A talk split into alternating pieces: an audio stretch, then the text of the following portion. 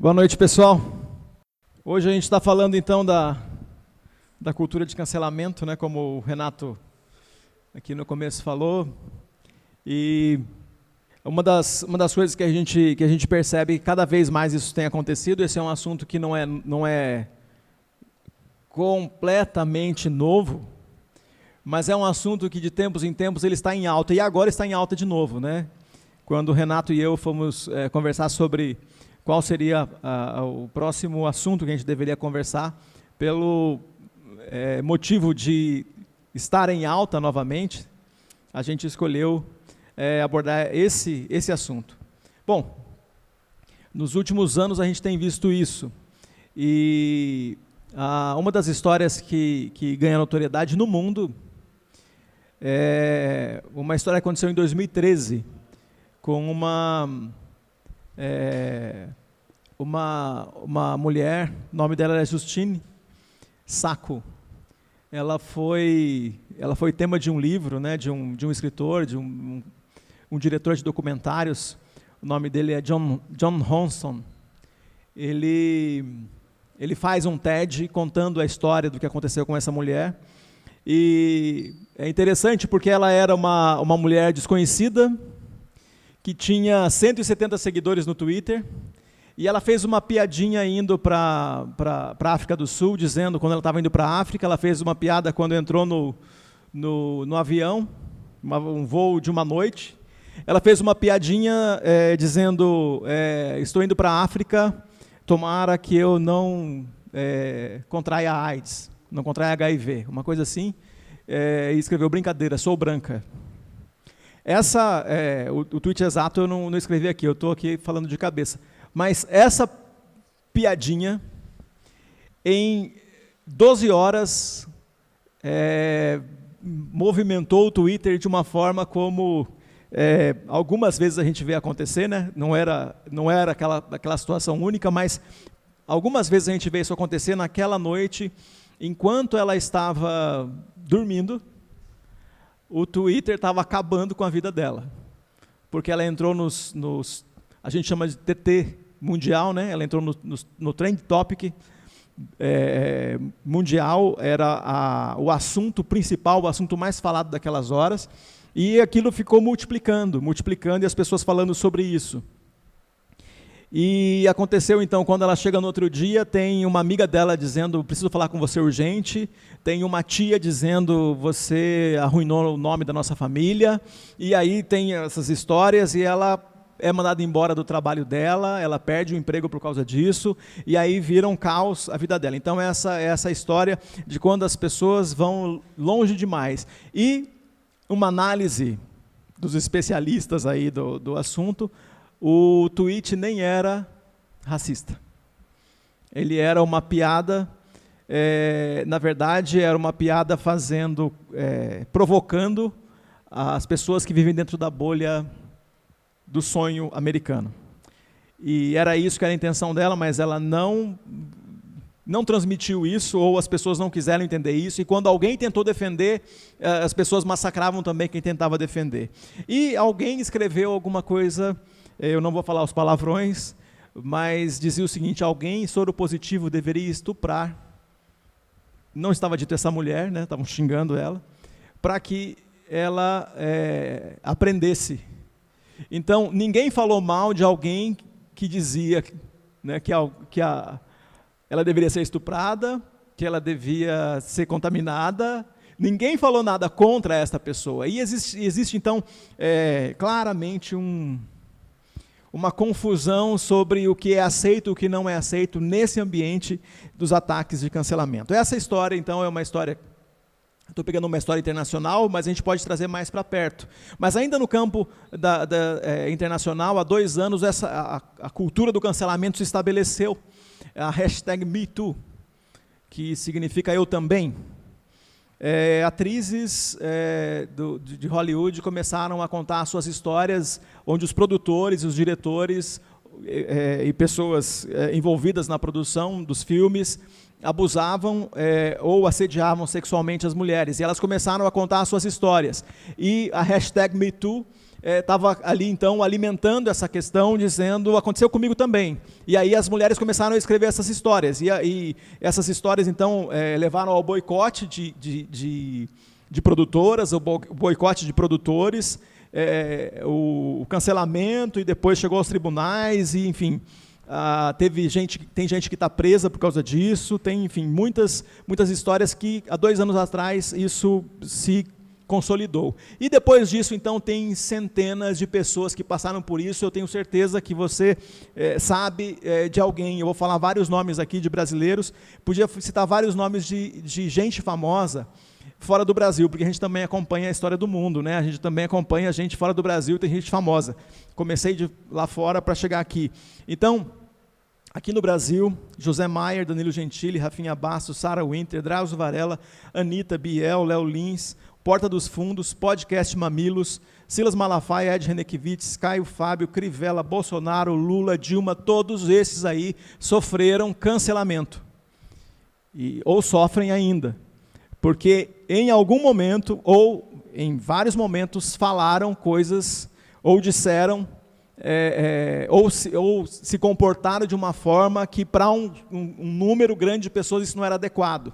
E as pessoas, mesmo outros, sem nem saber do que se tratava, continuavam multiplicando isso e multiplicando os ataques. Infelizmente, as mulheres sofrem mais. Quando, quando é uma mulher, e vocês sabem muito bem, é, por exemplo, é, das, das, pessoas que falam coisas sem sentido, dos políticos que falam coisas sem sentido, que a gente é, percebe que, é, que, que, não tem cabimento, né, a, as expressões ou os posicionamentos, a gente vê que é, proporcionalmente, a Bolsonaro é, deve ter muito mais expressões do que a Dilma.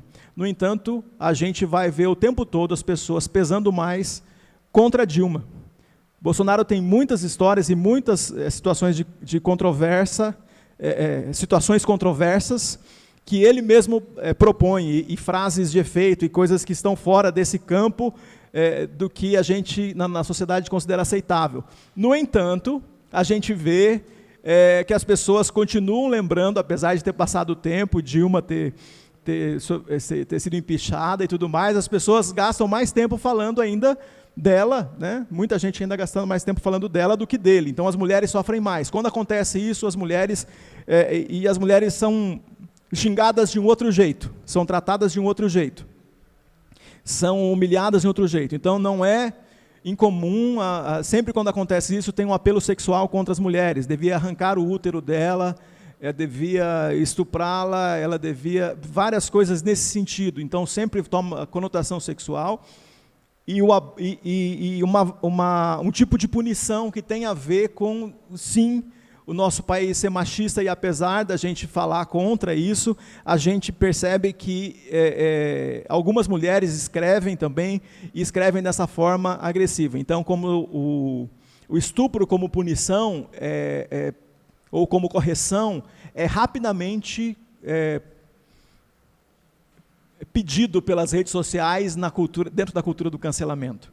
E a gente vai ver essa, esse ambiente, e aí tem muita gente esperando qual é a próxima pessoa para eu ficar vendo ela ser cancelada, ou para cancelar, ou para ficar estabelecendo é, essa situação. Então a gente também tem a, essa cultura, então leva as pessoas ao silêncio.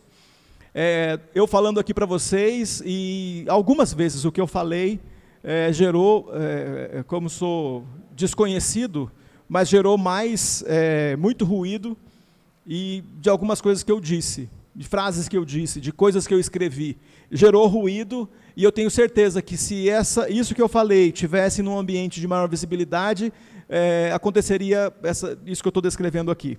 Então, a gente, é, é, de vez em quando, está dando palco para maluco. Então, eu já tenho percebido que, é, em algumas circunstâncias, quando escrevo alguma coisa e eu percebo que está gerando mais comentário do que deveria, eu paro e, e tiro os comentários ou tiro a postagem para evitar esse tipo de coisa, porque o meu desejo ou desejo é, não é criar um ruído ou, ou chamar atenção pra, pela controvérsia. Mas há, alguns grupos têm é, é, ligados às causas identitárias, né, que levantam bandeiras contra a homofobia, contra o racismo, machismo, etc. Eles têm começado esse movimento que hoje toca toda a nossa sociedade. Então a gente vai encontrar isso nos diferentes segmentos, nas igrejas, entre os pastores, os padres, as empresas, os CEOs das grandes empresas, os políticos. Aliás, as grandes empresas têm até protocolos já definidos sobre esse tipo de coisa. Já é dito na hora que alguém assume um posto alto de liderança numa empresa que ele não deve se posicionar politicamente para não ter problema. É, algumas coisas que, que vão sendo falados pelos atores, pelos jornalistas, eles também vão sendo classificados e separados desse jeito, e a gente vai vendo isso acontecendo o tempo todo. Mas não faltam histórias de julgamentos sumários imediatos, é, de pessoas escrevendo bobagens sem saber dos fatos, as pessoas destruindo reputações, destruindo vidas, e uma coisa que você disse há 10 anos atrás pode se voltar contra você hoje. Então, é, é, é triste isso, né? mas a gente vê o ápice da hipocrisia humana na, na, na, nossa sociedade, do mesmo jeito que nós vimos os linchamentos, que nós vimos a Inquisição é, pela Igreja Católica na Idade na Idade Média, a gente vê isso acontecendo agora. Então eu não consigo conviver com você. Você não tem a minha fé, você não acredita no que eu acredito, ou você faz alguma coisa que eu não consigo explicar, então você precisa ser cancelado. No caso da Inquisição, você precisava ter, ser torturado até você negar aquilo que você disse, ou negar aquilo que você acredita. E você dizer as palavras que eu tenho, ou que eu quero que você diga. Se você não disser as palavras que eu quero que você diga, se você não fizer o que eu quero que você diga, eh, você vai morrer, você não merece continuar vivo. E isso a Inquisição fazia e isso vem acontecendo. E algumas religiões continuam fazendo isso, é, achando que tem o direito de punição sobre as pessoas, de julgamento sobre as pessoas. Então, a gente vai falar da Inquisição, mas a gente pode aplicar isso às grandes religiões do mundo. Então, falar, ah, os, os cristãos fizeram isso ou fazem isso no mundo. É, mas se você fizer um pouco mais de pesquisa, estou falando da Inquisição, mas a gente vai encontrar cristãos evangélicos hoje fazendo isso. Nós deveríamos ser conhecidos pelo amor, mas a gente é conhecido também por odiar é conhecido também por perseguir, é conhecido também por difamar e por fazer muitas bobagens. Então, é, é difícil a gente dizer nós não somos isso. Porque quando a gente começa a olhar para isso, a gente percebe que as pessoas que deveriam ser é, tolerantes, né? os progressistas dizem que são pessoas de diálogo, mas se mostram totalitários e intolerantes não conseguem ouvir o diferente. Os cristãos deveriam ser conhecidos pelo amor, mas se apresentam odiando e atacando as outras pessoas sem conhecer as suas histórias. Então a gente vê gente fazendo as maiores loucuras por aí. Humberto Eco, escritor e filósofo, disse que a internet é, deu voz a uma legião de imbecis. É, não quer dizer que não tinha imbecil falando antes, quer dizer que agora a gente tem isso. Mas a gente vê o linchamento acontecendo na história, e o linchamento acontecendo nas redes sociais, e agora é, não tem como, se você tem qualquer uma das, você está em alguma das redes sociais, a gente vê é, isso é mais acontece mais no Twitter, que eu estou falando da, do cancelamento, é mais visível no Twitter. Não é que não acontece nas outras redes, mas acontece muito mais no Twitter. É, é não tem como você entrar nas redes sociais hoje sem saber o que está acontecendo, o que acontece no Big Brother, no BBB. E ver quanta, quanta coisa ali acontece e está ligado a essa cultura do cancelamento, as, as pautas identitárias das quais eu falei, e, a, e aí se perde os limites. Qual é o limite da pauta? Né? É, onde é o, o, a causa é, a causa anti antirracismo, né, contra o racismo, aonde que ela vai, até que ponto vai, onde entra o feminismo e o antirracismo, onde em algum lugar aí, é, é, alguma coisa precisa ser maior que isso. Só que a gente não consegue ver esse limite, e as pessoas que estão lá dentro é, vivem é, se provocando e se atacando e se perdendo nesse processo. E as pessoas que estão aqui fora tratam disso como se fosse uma causa de vida ou morte. E a gente vive esse negócio, né? É o cancelamento, né? Lá dentro é o cancelamento. Então, a, a torcida aqui de quem está de fora olhando para um reality como esse fica torcendo para você poder finalmente cancelar, ou seja, tirar uma pessoa de lá de dentro que você quer tirar. Então, é essa situação que a gente vê acontecendo. E o que isso tem a ver, o que isso pode é, o que, que, a gente pode olhar para isso, olhar para a palavra de Deus e olhar para a nossa história, olhar para a nossa caminhada, para a coerência que a gente deve ter como, como ser humano, como cidadão. E agora, para você que escolheu andar como discípulo de Jesus, qual é o ponto de coerência que a gente pode é, perceber ou aprender através da palavra de Deus? Quero ler com vocês a história de dois homens cancelados, em Gênesis capítulo 4.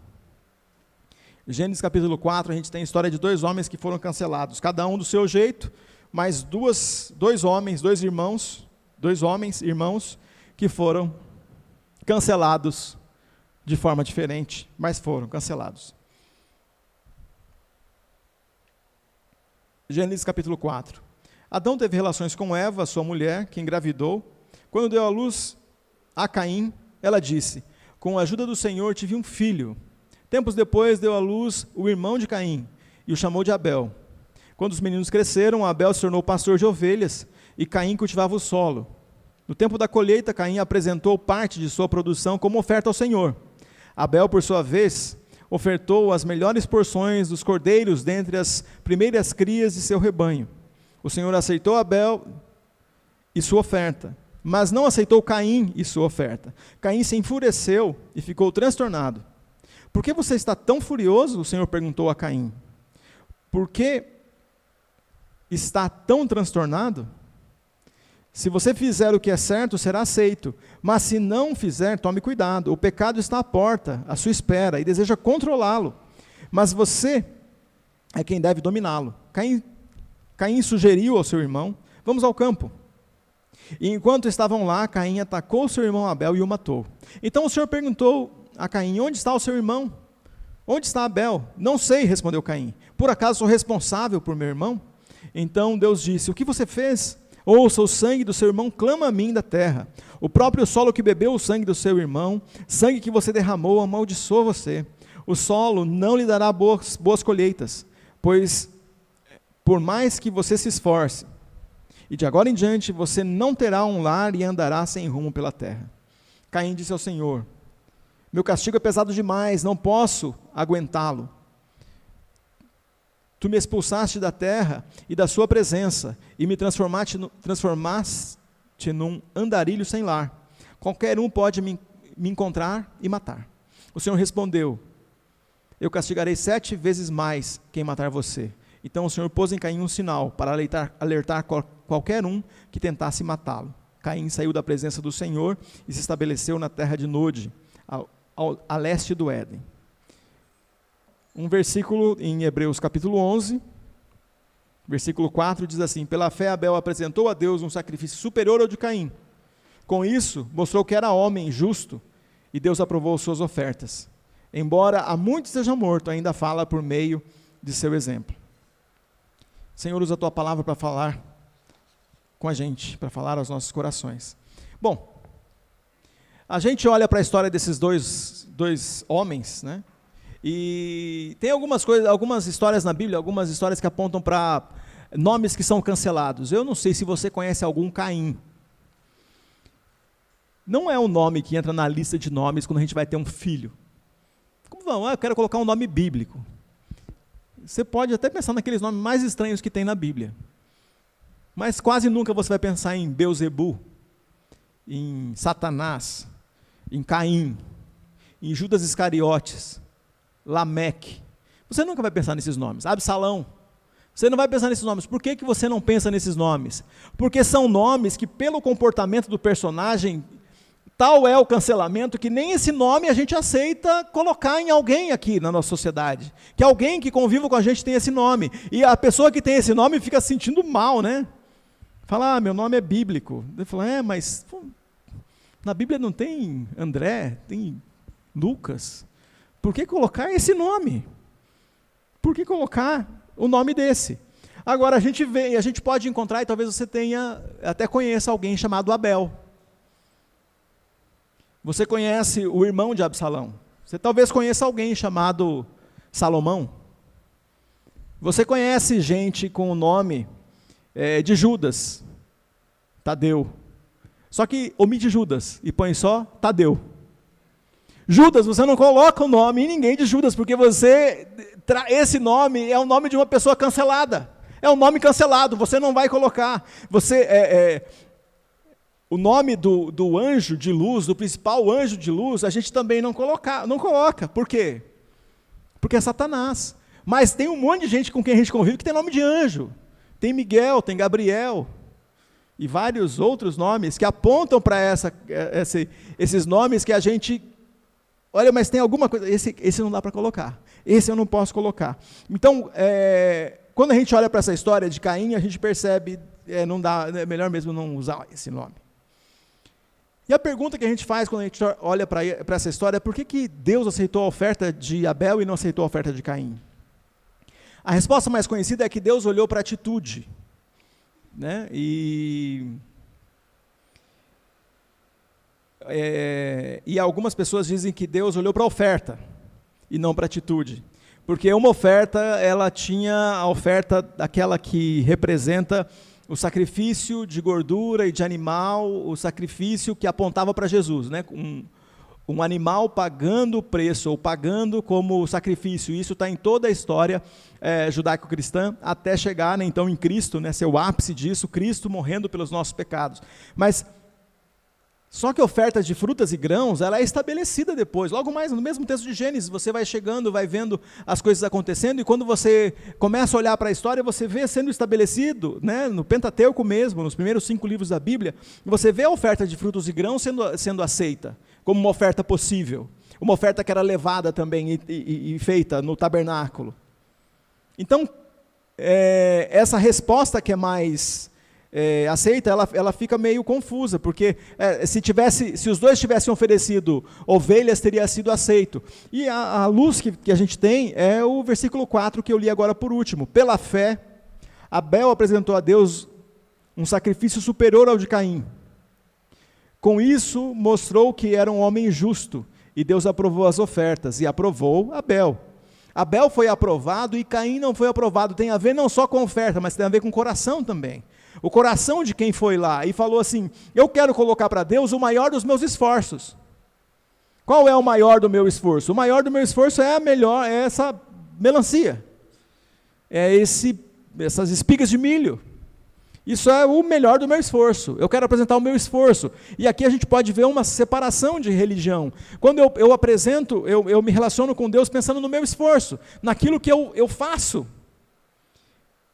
E muitas religiões, e até a religião cristã, é, quando ela está nesse campo da religiosidade, não compreende a dimensão do sacrifício de Jesus, está pensando no meu esforço, qual é o, o maior esforço que eu posso fazer para que eu seja reconhecido, para que aquilo que eu fiz seja aceito. E a gente percebe isso acontecendo, é, onde eu, eu, eu preciso pagar o preço, eu tenho que pagar, de alguma forma preciso pagar, e a gente percebe aqui, Caim apresenta o melhor dos seus esforços, Abel apresenta a, o melhor do seu rebanho. Que ela, ela, ele vem de um jeito, né? Esse, essa, essa apresentação de, de Abel aponta para o Evangelho da Graça. Né? E a gente conhece toda essa dimensão e tem muito tem muita informação quando a gente vai ler a Bíblia como um todo, mas lembra que naquele momento eles têm poucos elementos para saber qual é a melhor oferta, qual é a melhor entrega. E Abel e Caim viram o pai fazendo, compreenderam o que tinha acontecido, entenderam que uma vítima inocente, no caso o animalzinho, deveria morrer para tomar o lugar do culpado. Então, o animalzinho deveria ser cancelado para tomar o lugar do meu pecado, daquilo que eu não mereço. E isso apontava para um, um, um, um final, ou para o principal sacrifício que era Jesus, e nós sabemos agora, mas eles estavam nesse processo da história. E Caim decidiu que não ia por esse caminho, que ele ia fazer de outro jeito.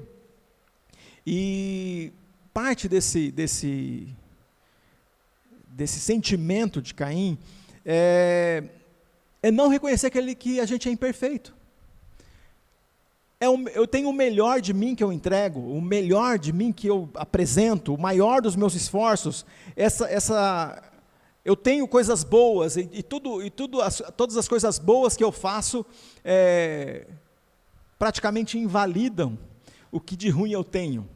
E ele estava fazendo isso. Quando o ser humano começa a, a dizer eu, eu, eu sei, eu sei tudo, eu sou arrogante né, quanto ao meu conhecimento e à minha capacidade. Eu sei que os meus esforços me levam lá. Eu sei que se eu cumprir essa lista de regras aqui, eu garanto que eu vou conseguir. Eu sei que eu vou avançar, eu sei que vai dar certo. E quando a gente está percebendo isso a, a, a, acontecer agora, a gente pode ver que esse esforço de Caim está presente e um montão de gente está vivendo isso. Caim pensou que o fruto é, iria ser, o fruto do seu trabalho iria ser aceito da mesma forma que seria, era aceito o sacrifício e aquilo que Abel estava é, é, levando. Em Caim e Abel se dividem os dois braços de todos os pensamentos religiosos. Em Caim e Abel, a gente vê o cancelamento acontecendo. O cancelamento de Abel foi através de um assassinato. O que entrou no coração de Caim foi: ah, que inveja, eu te odeio. Eu te odeio porque Deus te ama.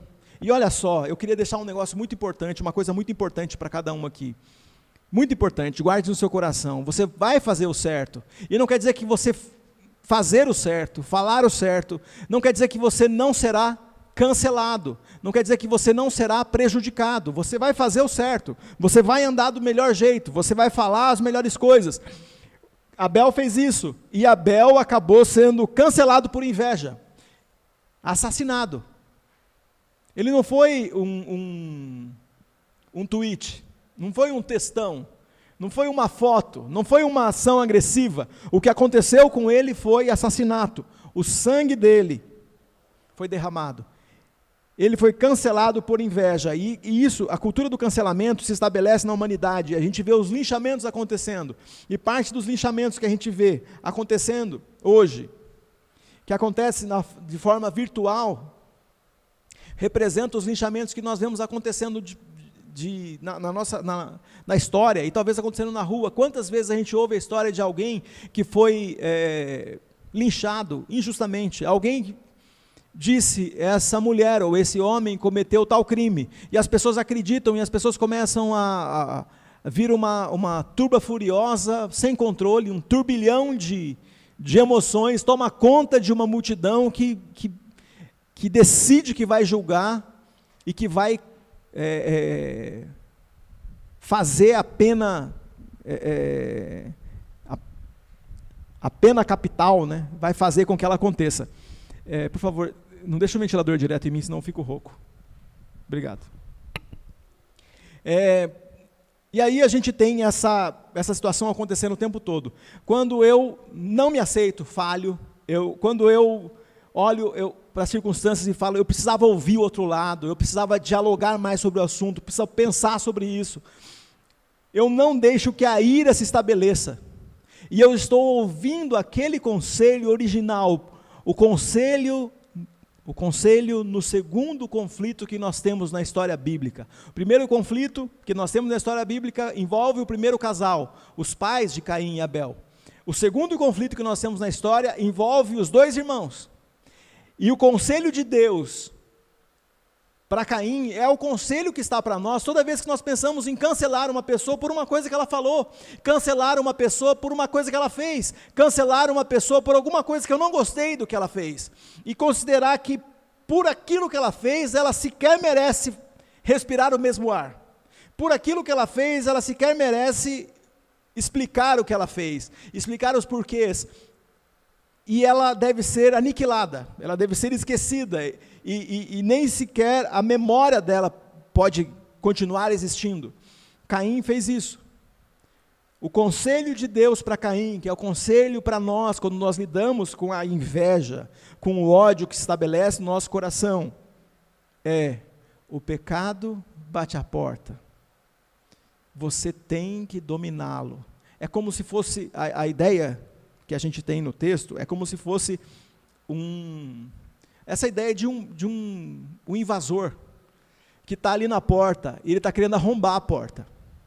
O invasor que está querendo arrombar a porta é um, esse sentimento de destruição do outro, é esse sentimento de inveja e de, de pecaminosidade, de abuso, de destruição, que faz as pessoas escreverem: essa mulher devia ser estuprada, Esse homem deveria ser morto, devia arrancar os dois braços dele, devia fazer esse sentimento que está na gente, de julgar e fazer a pena acontecer, de julgar e, e, e levar isso a um, a um, extremo. Quando você, contei para vocês já aqui, quando é, meu carro foi riscado, o meu sentimento de vingança de um carro riscado não era um risco em outro carro. Não era falar assim, ah, olho por olho e dente por dente, não. Naquele momento que eu vi meu carro riscado, minha, o meu sentimento não era de um risco em outro carro. E quem já teve o carro riscado, ou quem já sofreu uma, alguma coisa desse jeito, o teu sentimento é de vingança. E a vingança não é um risco igual aquele que o meu carro tinha, que estava no meu carro. A vingança era muito maior. E é esse sentimento que está batendo na nossa porta, como se fosse um monstro, como se fosse alguma coisa terrível que vai dominar você. E quando dominar você, vai levar você a, a, a fazer isso de forma vingativa e abusiva. E se torna então você e eu pior do que o agressor. Então a gente olha para isso e a gente vê que a gente acaba é, se tornando, é, encontrando a vulnerabilidade do outro e vai, a gente vai encontrar uma oportunidade de fazer essa vingança de forma justa ou nem justa, nem tão justa assim, porque Abel fica parecendo um bobão nessa história, que acreditava no irmão dele. Ele, o sacrifício dele foi aceito, e ele saiu para dar uma volta, né? o irmão dele enganou ele, vamos dar uma volta? E levou ele para uma cilada. E matou ele lá no meio do, da, dessa caminhada.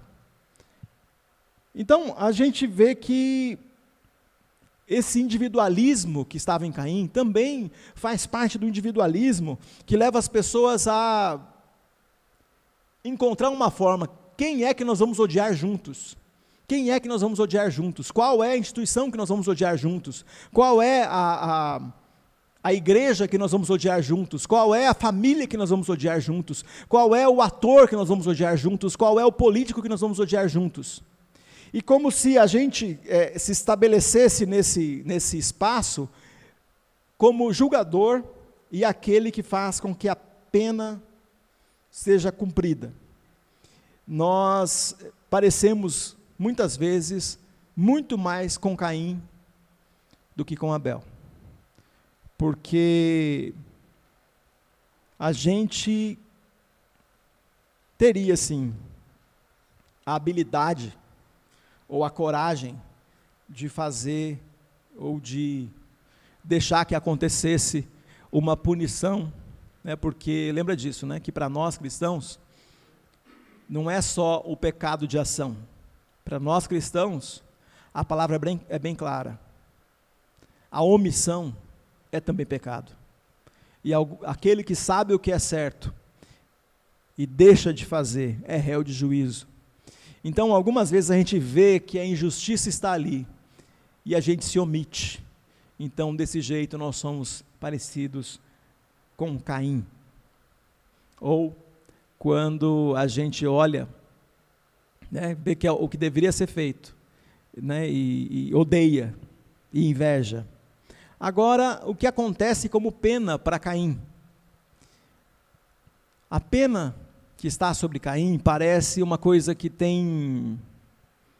Deus estava se vingando de Abel. Se Deus tivesse se vingando de Caim, o que aconteceria? Caim morreria. Mas não só isso não acontece. Caim ele, ele vira um não um peregrino, mas vira um errante pela terra, porque um peregrino tem lugar para voltar. Peregrino, né? A gente falou semana passada dos, dos peregrinos do caminho de Santiago, de Compostela. Um peregrino tem casa para voltar. Um errante não tem para onde ir. Ele não tem casa, ele não tem lugar. Caim não tinha lugar no mundo. Caim,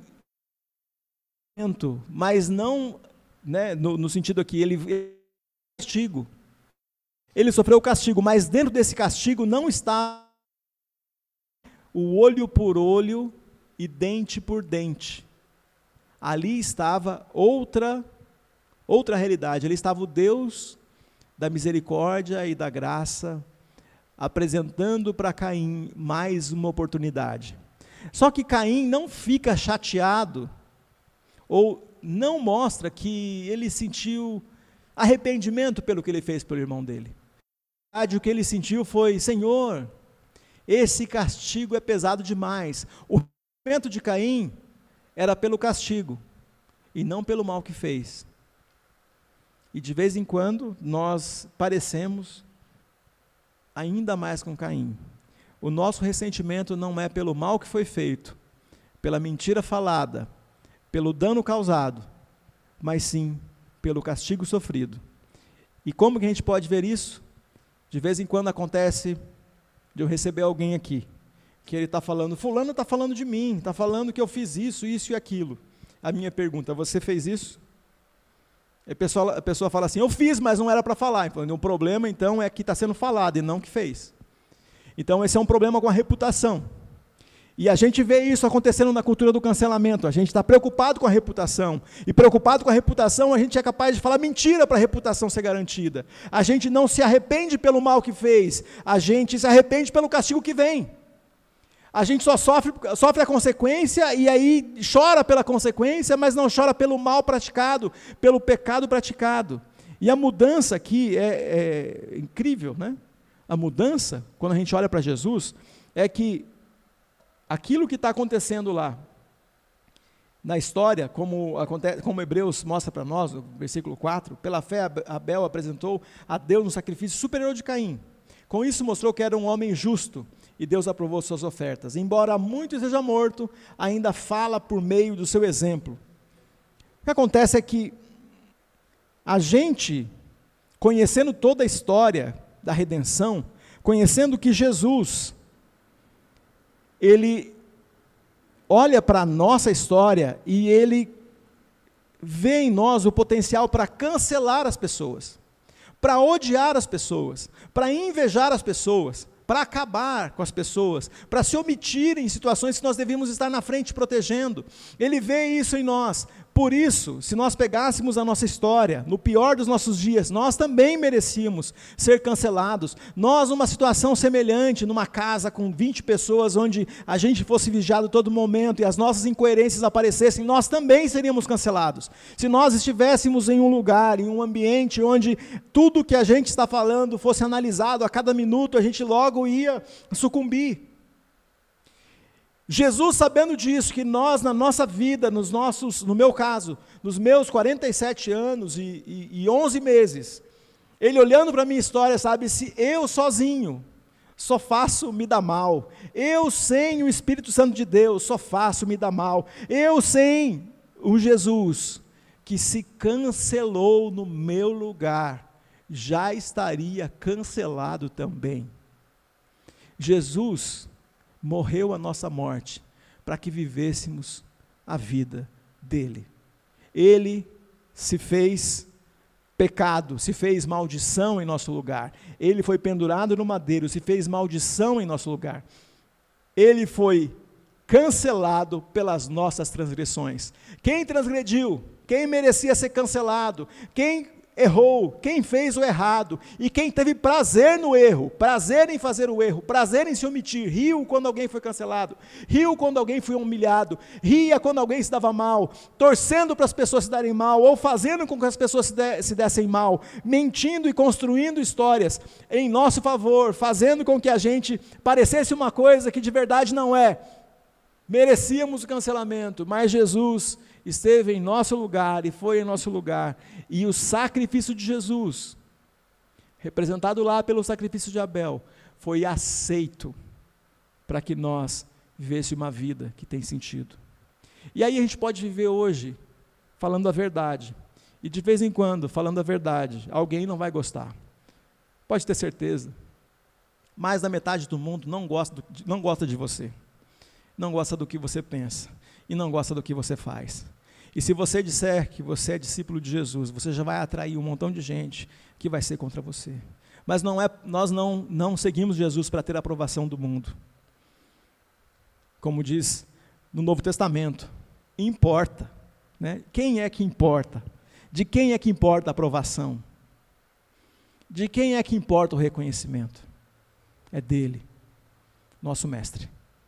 Seguimos Jesus e ensinamos as pessoas com quem nós é, é, convivemos e buscamos viver a justiça que vem pela fé no Filho de Deus, para que as pessoas encontrem seu lugar no mundo, um lugar de diálogo, de, de no, pelo menos, né, tolerância, um lugar de diálogo, de cuidado e não um lugar de cancelamento e destruição. Que Deus te abençoe e que a gente encontre numa sociedade que é tão agressiva que a gente encontre meios de apontar para o príncipe da paz. É isso.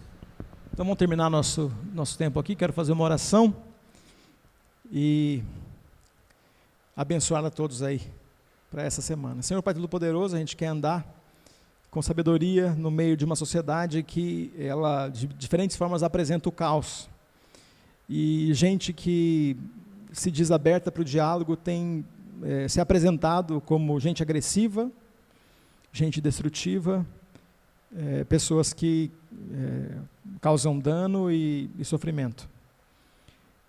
Uma vez que a gente está nessa cultura, a gente acaba respingado por ela também. E facilmente a gente vê isso é, repetindo nas nossas relações de trabalho, é, no, nos cursos e no, na, na, nas escolas onde nós estudamos e nas relações familiares. Senhor, em nome de Jesus, é, vem e dá sabedoria para nós, para que a gente consiga lidar com essa cultura totalitária, de que sempre estou certo, de que nunca erro, que nunca falho e que sempre posso julgar e fazer a pena cumprir.